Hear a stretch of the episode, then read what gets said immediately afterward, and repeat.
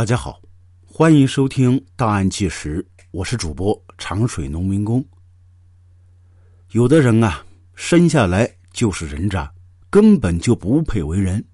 当初地狱轮回的时候，这人应该再度沦为畜生，可是由于走错时辰，就此侥幸为人。那他就应该与人为善，好好做人，但他却更加去祸害人间。这样的畜生就应该打下十八层地狱，永不翻身。性侵是一种极为恶性的案件，这对女性心理和生理造成的伤害是无法形容的。而由于案件私密性，被害人由于害怕自己的名声乃至家人名声受损，不得不忍气吞声。很多人都不选择报警，而是默默忍受着自己身心上的伤害。这样无疑更加纵容恶人嚣张气焰，更让他更加肆无忌惮、为所欲为，去加害更多的人。发生在一九九五年至一九九九年间的河南省郑州市濮阳市的一个特大强奸杀人案，作案数量之多，作案手法之残忍，都到了触目惊心的地步，让河南省政府和公安部都为之震惊。在一九九五年的二月二十一号星期二的清晨，郑州西港附近一个加油站加完油的司机小郭一时尿急呢，去旁边公厕入厕。可是啊，他刚刚走进去就尿了一裤子。随后，所有人都听到里边传来一声穿透力极强的喊声：“妈呀，杀死人了！”这一声叫喊呢，迅速传开，无数吃瓜群众纷纷靠前围观。万幸那时候还不能发朋友圈呢。郑州市中原区公安局在第一时间赶到案发现场，警方在现场发现，在该加油站西侧大约五十米的地方，有一个年轻女性尸体，双手被反绑，裤子退至膝盖处。附近发现一辆死者所骑的自行车，死者隐私部位有抓痕。可惜的是啊，由于吃瓜群众太多，现场的脚印已经被严重破坏，已经不具备勘查意义。凑巧的是，在距离西港加油站现场不远处一处居民区，有一户吴姓人家，家里的老太太因为女儿昨天晚上上班是一宿未归，十分的害怕。老太太听闻加油站发现女性尸体的时候，也许呢是心理感应。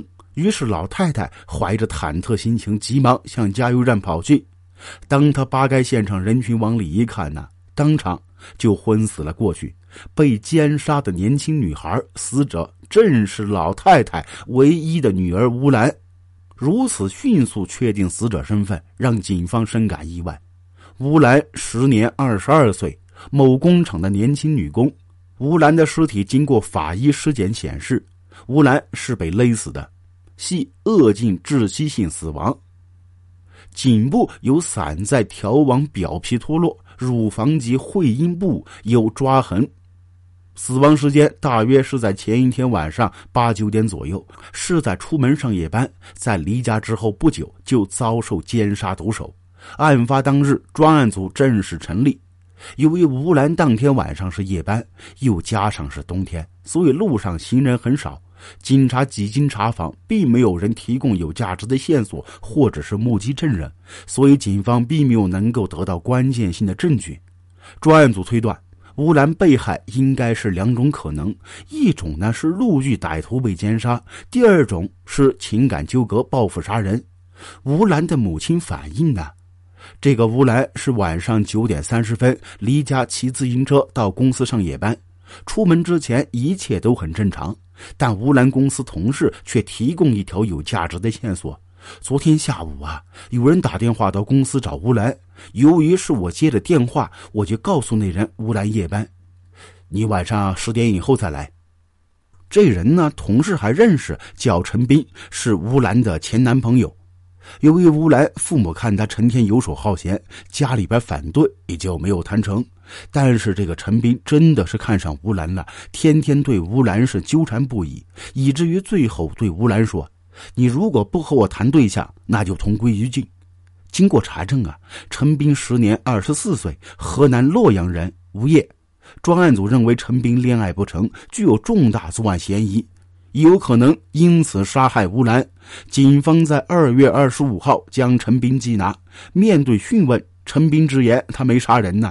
案发当天晚上九点多，他和两个朋友在外面偷一辆白色面包车，随即连夜开到外地分赃。警方经查证此事属实，陈斌因盗窃罪被立案处理，就此排除吴兰的作案嫌疑。又对吴兰的人际关系和走访周边居民进行深入排查之后，警方并没有发现可疑人员，专案组就此断定属于激情作案的可能性较大。但由于线索太少，案件就此搁置，而这一搁置啊，就是三年。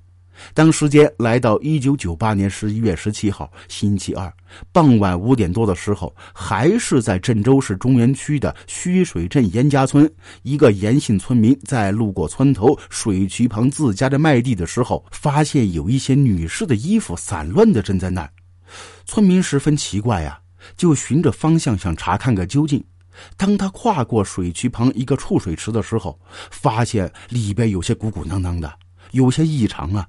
等他仔细往里边一看，顿时吓得是魂飞魄散，一具女尸仰面横卧在水渠里。